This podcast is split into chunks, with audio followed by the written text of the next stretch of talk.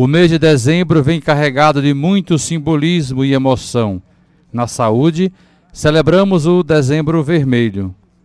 Para quem não sabe, o Dezembro Vermelho é o mês de conscientização e combate às infecções sexualmente transmissíveis, entre elas o HIV e AIDS. O Brasil, infelizmente, é um dos países líderes em contágio e são diversos os motivos que colocam nossa nação como carro-chefe principalmente a baixa conscientização de transmissão e a falta de conhecimento sobre os modernos processos de tratamento, que inclusive chega a ser gratuito por conta do Sistema Único de Saúde. O Brasil de hoje, o tema de hoje, desculpa, é os avanços da política de HIV/AIDS no Brasil. E para este nosso bate-papo, convidamos o coordenador da Rede Nacional de Pessoas que convivem com o HIV no Pará e assistente social, Clédson Fonseca Sampaio. Que já fazendo esta minha saudação, desejo-lhe aqui uma, um, um, bom encontro, um bom convívio conosco e com o nosso ouvinte neste nosso bate-papo e você pode fazer, inclusive, a sua apresentação, a sua área de atuação, a sua na assistência social. Fique à vontade. Em primeiro lugar, agradecer pelo espaço. Né? O Dezembro Vermelho é um, um, um mês que a gente é, intensifica né, as nossas falas e a nossa luta, a nossa bandeira é, nas áreas da prevenção, diagnóstico e assistência das STIs né, e hepatite virais. Mas a gente realmente agradece o espaço porque a gente ainda precisa debater mais, principalmente na área da assistência, é, a questão do HIV-AIDS mesmo. Agora, todo, todo mês geralmente tem uma cor, né? O branco, o, o laranja, o, até mesmo é, o amarelo, né? Que nós já falamos aqui outras vezes. Por que o vermelho no dezembro? É, o vermelho ele simboliza, foi criado muito laço vermelho em função da questão sanguínea mesmo, né, de uma luta de uma bandeira de classe mesmo. Né? Então, como simbolizava muito a questão sanguínea no começo da infecção, acabou se pegando vermelho. Né? E aí, assim como a gente pega das hepatite, das hepatite virais, que é a questão é, cor de pele, cor dos olhos amarelados, então acabou simbolizando também é, a cor do julho amarelo por questão mesmo ligada à doença, sintomas. Né? Agora, Gleitson, gostaria, é interessante iniciar essa discussão porque há muita a desinformação, apesar da informação que nós temos e apesar de tantas, é, podemos dizer assim, desorientações até, uma, uma discussão explicativa aos nossos ouvintes, qual é a diferença de uma pessoa que é portadora do HIV e de uma pessoa que tem AIDS? Isso é muito interessante porque muitas pessoas fazem uma confusão danada nisso aqui.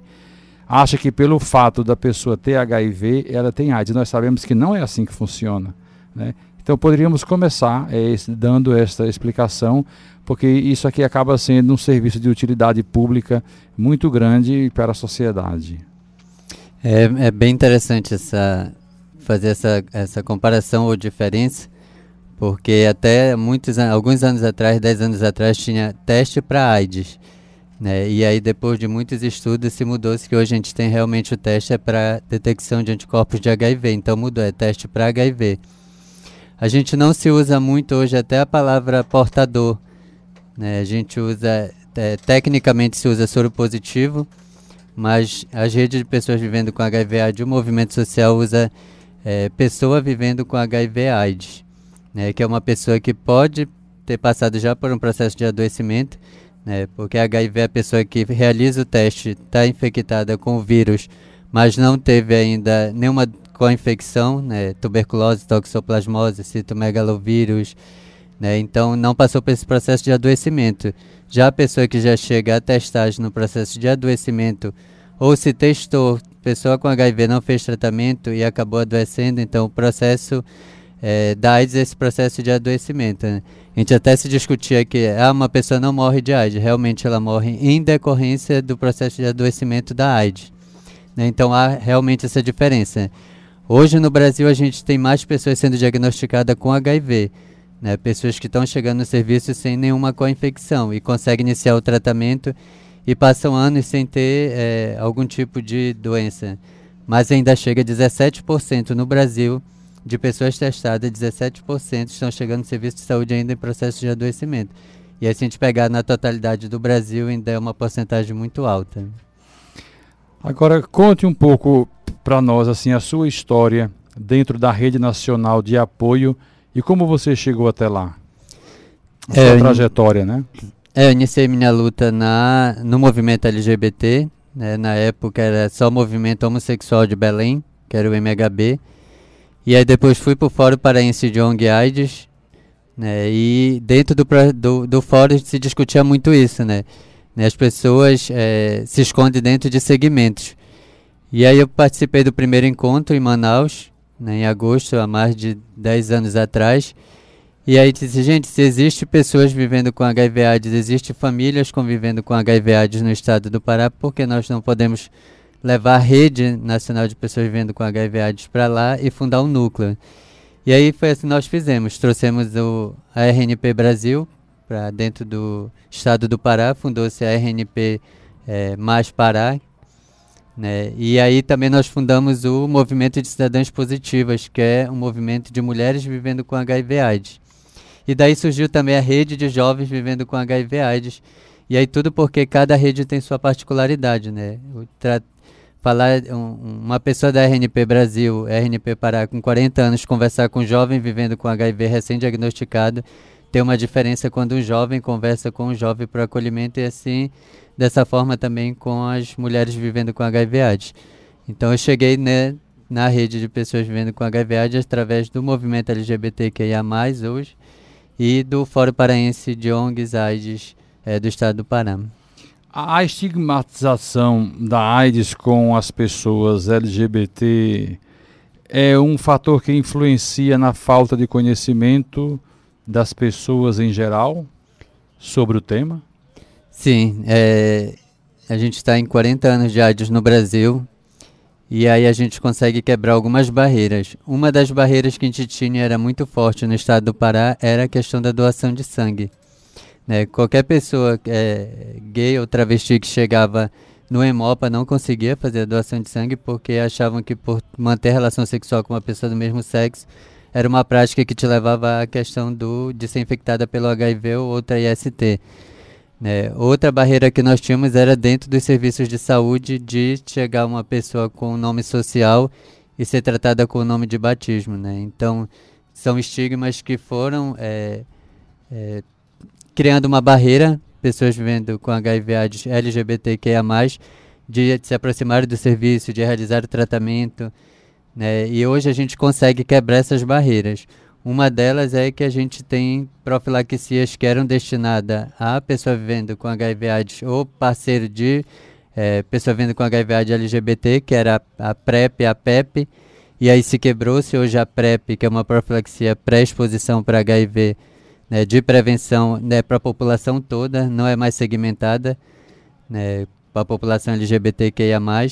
E a PEP também, que tinha uma questão muito ligada à prática sexual, e na verdade a gente coloca agora a PEP como uma pessoa que teve vulnerabilidade ao HIV. Mas a gente ainda vê muito, e a gente tira pelos dados epidemiológicos do boletim de 2022, que ainda tem um, um grau de exposição e de infecção maior dentro da população é, LGBTQIA+. Mas se a gente for fazer uma comparação de dados dos outros boletins, a gente vê que a população de heterossexuais, principalmente mulheres é, heterossexuais, está é, tá crescendo. Então, é, se diminuir um pouco o preconceito, a gente quebrando esse estigma dentro dos protocolos do próprio Ministério da Saúde. Agora, de que forma o tratamento gratuito fornecido pelo Sistema Único de Saúde impacta a população brasileira marginalizada? E que tipo de marginalização é, é sofrida nesse processo todo? É, a gente tem, é, em todas as minhas falas, eu digo, nós temos o melhor plano de saúde do planeta, que é o SUS.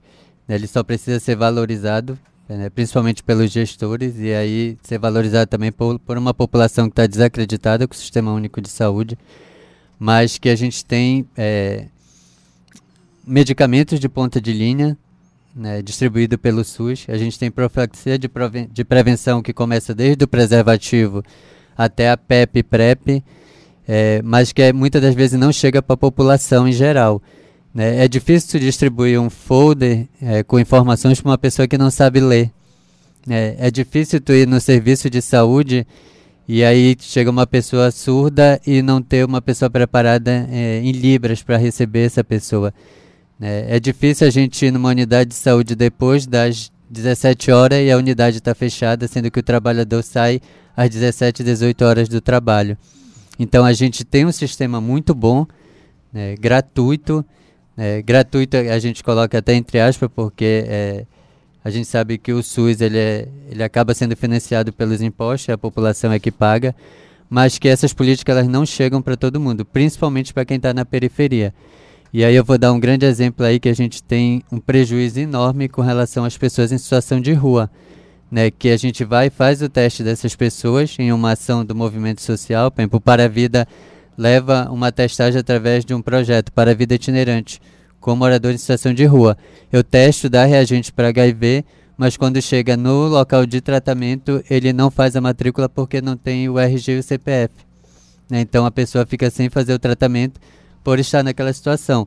Apesar de existir uma portaria que diz que se a pessoa tiver o endereço da onde fez a testagem, no caso, porém, eles são atendidos. Hoje tem o Casa Rua em Belém, né? Ou o Centro Pop.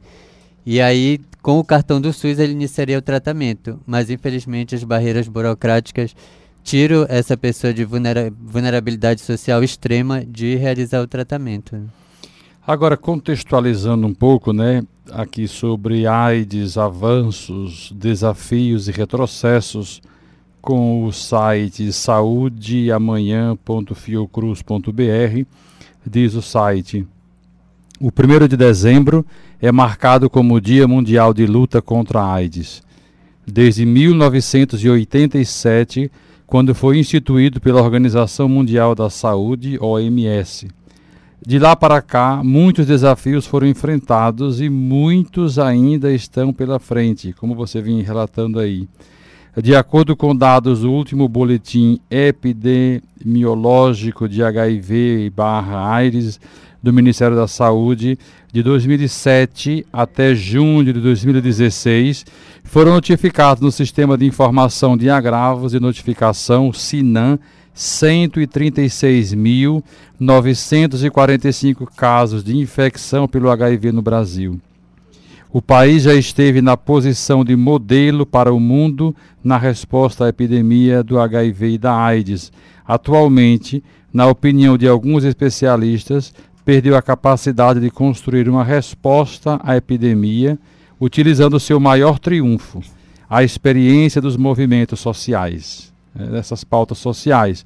Para a Associação Brasileira Interdisciplinar de AIDS, a BIA, o Brasil deixou de lado a expertise para o amplo diálogo intersetorial, a articulação da saúde com os direitos humanos e a capacidade de atenção aos princípios da universalidade, da justiça e da participação social. Baseado no contexto político e econômico atual do Brasil, que sofre inúmeros retrocessos, principalmente nas áreas de saúde e educação, a BIA organizou documento com uma análise crítica e contundente sobre os mitos e as realidades referentes à resposta brasileira à epidemia de AIDS. O primeiro tema abordado no relatório é a profunda crise que atingiu o país em 2016 o argumento é o fio condutor do artigo A Resposta Brasileira ao HIV e à AIDS em Tempos Tormentosos e Incertos. O, a publicação contém ainda artigos que abordam os desafios para o enfrentamento da epidemia, a neoliberalização da prevenção e a resposta brasileira, os desafios da assistência às pessoas que vivem com HIV e AIDS no Brasil além dos avanços e retrocessos no acesso aos antirretrovirais no país. A pesquisadora do Departamento de Ciências Sociais da ENSP, Mônica Malta, concorda com a publicação de que, mais que denunciar a grave situação brasileira e chamar a atenção internacional, para o Brasil, faz um alerta para o momento imperativo que o mundo experimenta atualmente no enfrentamento da epidemia de AIDS.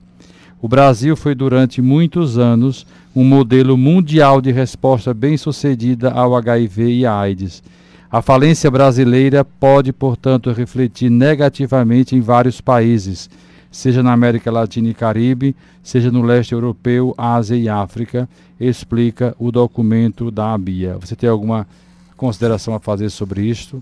Não, é, é nós estamos de acordo, né? O movimento social ele apoia e nós fizemos uma assinatura da, de várias cartas com relação ao mesmo conteúdo do, da Bia e do Give. E aí a gente coloca que realmente é, é, é frustrante a gente ver um país que era referência para o mundo todo e hoje a gente luta no mínimo que seja re, é, é, revogada a portaria que cortou 407 milhões da política de STIs e hepatite virais para o ano de 2023. É, a, as comissões que nós discutimos gestão e saúde, como CAMES e CNAIDS, né, foram extintas né, nesses últimos quatro anos. E aí nós tivemos é, desafios bem, bem calorosos mesmo de conseguir manter, principalmente as nossas representações do movimento social dentro do, do Conselho Nacional de Saúde. Né, um conselho que reprovou as contas do Ministério da Saúde esse ano né, por barbáries que a gente é, acabou é, é, encontrando barbáries com relação a várias, várias patologias, né? Cortes na, na área de prevenção do câncer, né? Corte na questão dos medicamentos para saúde mental. 407 milhões é muito dinheiro para uma é, epidemia que se diz controlada, mas quando a gente vai para os números ainda não é, né? Então a gente realmente reforça né, as cartas do movimento social e reforçando que na década de 80, 90, o primeiro programa ele só foi criado, o Programa Nacional de, de DST AIDS, em função do GAPA, GAPA São Paulo, que era um grupo de apoio a pessoas vivendo com HIV AIDS, é, do GEMPAC, que é o grupo de mulheres é, prostitutas da área central de, do Pará, que esteve em Brasília. E aí toda essa política de STI ela foi criada fundamentada em uma luta de realmente de movimento social. E aí, quando a gente vê as comissões que existiam movimentos sociais para dialogar com é, a gestão do governo federal ser é, extintas e portarias serem é, dizimadas, e a gente fica assim entristecido, porque dentro de é, uma pessoa vivendo com HIV AIDS não é somente ela, né? Existe ela, existe uma família por trás, existe amigos, né? existe companheiros e companheiras. Então, quando eles fazem esses cortes, ou quando um presidente da república se pronuncia falando que uma, uma vacina que, que combateria, o Covid, com três dias ela, a pessoa vai estar infectada com HIV, para a gente realmente a gente tem que dar dois passos atrás para que a gente possa respirar e retomar, para que o Brasil realmente ele retome né, um, um, local de Brasil, um local de um país de referência realmente para prevenção, diagnóstico e assistência para as pessoas que vivem com HIV/AIDS. Agora, é, Clédson, o mundo globalizado permitiu o acesso prático a muitas informações. Mesmo assim, as informações de conscientização ainda são algo muito restrito. De que forma o Dezembro Vermelho muda isso? É, quais, quais são as instituições, digamos, mesmo em rede social, que as pessoas podem buscar apoio, informação, né, de, claro, no sentido preventivo, mas aqueles que já é, tem, digamos, que, que é identificado quando ela tem o, o vírus, por exemplo? É, a gente realmente vive no mundo hoje, a gente discute muito a questão do, do ativismo online, né? Que tudo hoje é muito rápido, né? Chega uma notícia, muitas das vezes não verdadeira, mas ela circula de forma muito rápida. Mas é o que eu coloquei ainda agora, a gente ainda precisa, precisa se voltar ainda mais às campanhas televisivas, que a gente tinha muito. Né? Precisa, a gente precisa chegar numa unidade de saúde e ter é, profissionais realmente preparados para atender essa, essa pessoa que está chegando, porque decidir fazer o teste não é fácil, uma pessoa é, ir numa unidade fazer o teste da HIV. Né? Precisa ter material didático, a gente precisa ter mais espaço para discutir HIV/AIDS né? As informações elas estão aí, mas em muitos momentos elas chegam de forma errada é, para a população. E aí, como é que eu faço, falo de HIV AIDS para um, um, surdo que eu não, não sei falar Libras? Né? Então a gente vê que tem informação, mas ela está chegando muitas vezes de forma errada. E uma das coisas que a gente fala muito com o Ministério da Saúde, quando eles colocam uma política de cima para baixo, né, não, não se torna é, horizontal, ela é transversal. E aí a gente não vê as particularidades, principalmente por região. Né? Fazer uma política de STIs direcionada para as regiões de forma igualitária, isso para a gente é desumano. Porque vamos estar é, Amazonas para Amapá. Né? Nossos rios são nossas ruas. Para chegar um teste rápido num município bem distante, bem distante, levam dias. Né? E, e, quando não tem um local de dispensação de tratamento, essa pessoa tem que vir para a capital ou para o município mais próximo. E se ela não tem o recurso financeiro, então a gente diz que a política ela vem de cima para baixo, não de forma horizontal, mas é vertical e acaba não atingindo todas as populações que precisam ser atingidas. Agora um extrato de um texto aqui da Universidade é, ufrgs.br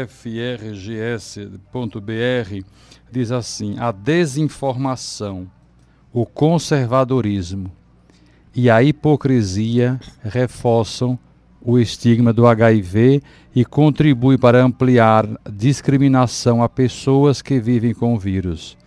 Para combater o preconceito, assim como Marcos diz aqui, um, deve ser um texto que está acima, é, pessoas que vivem com HIV passaram a usar a internet para falar sobre o tema. Apenas no YouTube, mais de 20 ativistas brasileiros, eu queria que você falasse um pouco também disso aqui.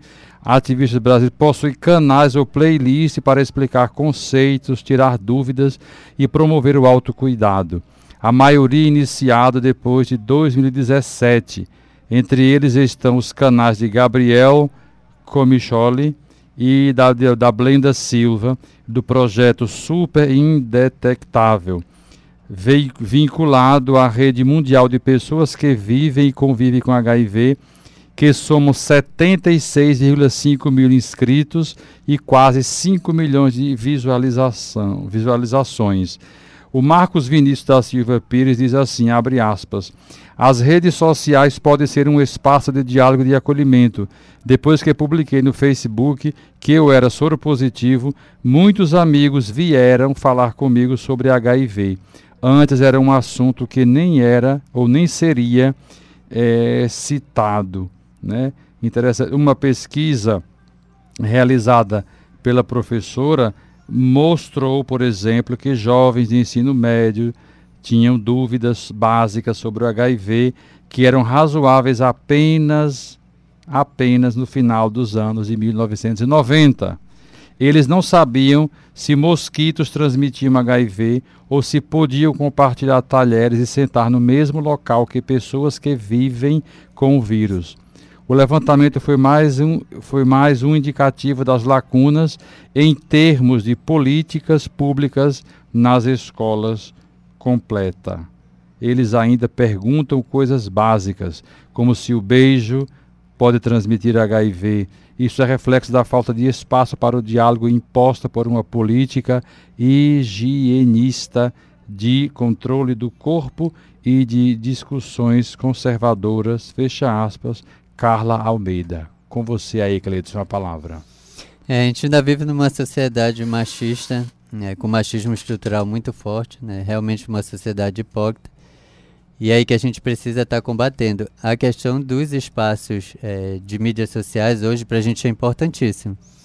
Né? Agora a gente tem que realmente, eu achei muito bom essa questão da escola né, que o senhor trouxe, porque a gente ainda tem hoje uma dificuldade imensa de conversar dentro das escolas, porque achar que a gente leva um preservativo ou um folder explicativo, a gente está incentivando a juventude a praticar é, a relação sexual mais cedo. Na verdade, a gente está dizendo que se elas praticarem na sua primeira vez, que tentem pegar a prática já do sexo seguro. Né? E as políticas, elas não são, é, elas acabam não se entrelaçando. Hoje a gente tem um acordo de SUS e SUAS, do qual a política de assistência não trabalha é, as pessoas vivendo com HIV AIDS na prática do SUS. Né? A gente não vê a política de saúde entrelaçada junto com a política de educação. Então, foi muito importante que eles colocaram, porque a gente ainda vê muito isso.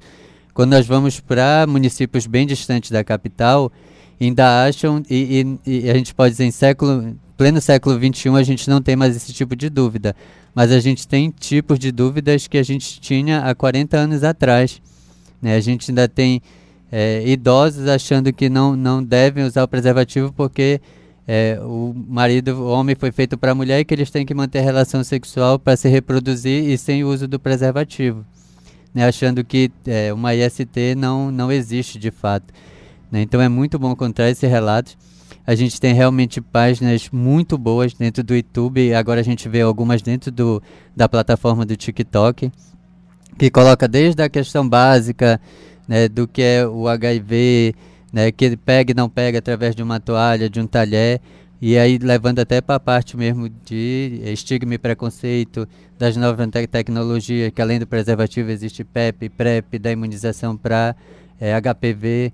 Então esses canais eles são para a gente importantíssimos, é o que eu coloquei ainda agora, que para a gente é importante hoje se discutir o ativismo online, né, que quando eu vou para dentro da internet, que a gente pode até receber críticas, né? Porque ainda existe é, é, algumas pessoas que não aceitam realmente que o HIV/AIDS é algo que tem que ser discutido em qualquer lugar, mas que os canais que estão surgindo e a gente coloca o site da RNP Brasil como um site que está lá com vários artigos, com várias cartas políticas, né, com vários depoimentos de vários estados dizendo a questão do acolhimento de uma mãe que hoje de uma mãe um casal é, vivendo com HIV AIDS pode ter um bebê tranquilo em um ano, ter um bebê sem anticorpo do HIV, né? Que para isso, para um jovem que acha que se pega HIV ainda através de um aperto de mão, quando ele vê, nossa, eu vi na internet que um mãe, um pai e uma mãe vivendo com HIV pode ter um bebê e em um ano ele não ter nenhum um vírus do HIV é, no corpo, para a gente é super importante. Então a gente precisa realmente reforçar essas plataformas do ativismo online porque de hoje em diante é isso. É, repita, por favor, o site para que o nosso ouvinte possa. É www.rnpbrasil.org.br.